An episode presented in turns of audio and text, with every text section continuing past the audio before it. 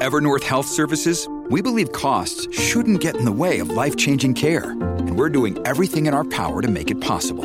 Behavioral health solutions that also keep your projections at their best? It's possible. Pharmacy benefits that benefit your bottom line? It's possible. Complex specialty care that cares about your ROI? It's possible. Because we're already doing it.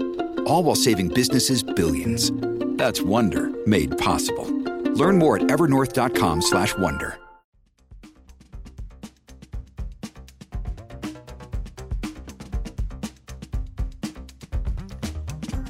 Las cinco noticias del día.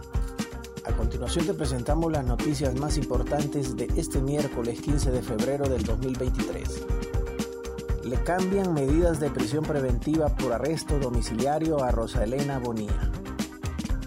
El expresidente de la República de Honduras, Porfirio Lobo Sosa, confirmó que esta tarde saldrá de prisión bajo el concepto de arresto domiciliario la ex primera dama Rosa Elena Bonilla Supuestamente está firmada la autorización para que salga bajo el concepto de arresto domiciliario, dijo Lobo a un noticiero capital. Agregó que ya está firmada la autorización, pero se tiene que ejecutar. Lo importante para mí es que salga. Vamos a esperar que se ejecute y la tendríamos hoy en casa, manifestó el expresidente admiten solicitud de antejuicio para jueza relacionada a embargos contra el Estado. La Corte de Apelaciones en materia de corrupción admitió este miércoles solicitud de antejuicio para la jueza de letras de lo civil y la emplaza para presentar su informe en tres días hábiles ante la Corte de Apelaciones de lo civil, que será la encargada de continuar el proceso.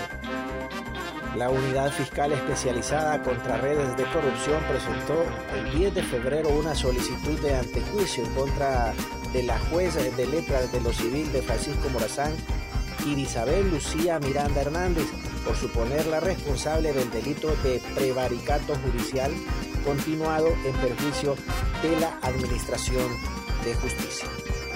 Continuamos con las noticias en las cinco noticias del día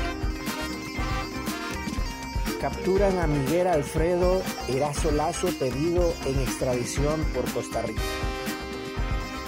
Costa Rica pidió en extradición al ciudadano Miguel Alfredo Erazo Lazo, acusado de delitos de transporte de drogas con fines de tráfico internacional. With Kizik Hands Free Shoes, motion sounds something like this. Kizik helps you experience the magic of motion. With over 200 patents and easy on, easy off technology, you'll never have to touch your shoes again. There are hundreds of styles and colors, plus a squish like nothing you've ever felt. For a limited time, get a free pair of socks with your first order at kizik.com/socks. Erazo Lazo, de 45 años de edad, fue capturado por miembros de la Policía Nacional este miércoles en la aldea La Danta, uno municipio de Jutiapa, Atlántida, Caribe eh, de Honduras. La Policía Nacional informó que Erazo es pedido en extradición por autoridades costarricenses por el delito de transporte de drogas, sustancias o productos sin autorización legal con fines de tráfico internacional. 10 protagonistas del juicio por narcotráfico contra Genaro García Luna. El juicio por narcotráfico contra el exsecretario de Seguridad Pública mexicano, Genaro García Luna, encara la próxima semana las últimas sesiones eh, del proceso antes de que los 12 miembros del jurado decidan si es culpable o inocentes. Estos han sido los principales protagonistas dentro y fuera del Tribunal Federal del Distrito Este de Nueva York. Acusado de cuatro cargos de narcotráfico, García Luna ha aparecido vestido de traje oscuro y corbata durante todo el proceso en el que se ha mostrado hablador y en muchas ocasiones de buen humor, aunque también con semblante serio y muy atento a los testimonios de sus acusadores, en especial cuando el turno recaía en las preguntas de su equipo de defensa. Ministerio Público pedirá que se condene a 14 involucrados en fraude de 158 millones de mentiras del Instituto Hondureño de Seguridad Social. De cara al juicio oral y público señalado el 12 de abril al 5 de mayo próximo, la Unidad Nacional de Apoyo Fiscal está lista para demostrar la culpabilidad de 14 implicados en un megafraude de más de 158 millones de lempiras en el Instituto Hondureño de Seguridad Social en relación a obras no ejecutadas o a medio ejecutar en el Hospital Regional del Norte y clínicas periféricas de Calpules en San Pedro Sula y la colonia Torocagua en Comayagüela.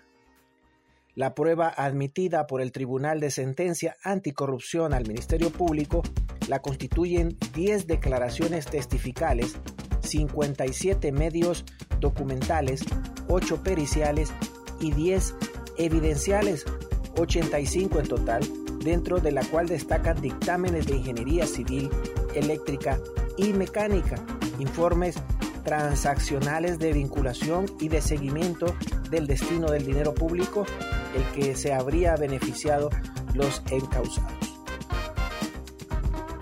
Gracias por tu atención. Las cinco noticias del día te invita a estar atento a su próximo boletín informativo.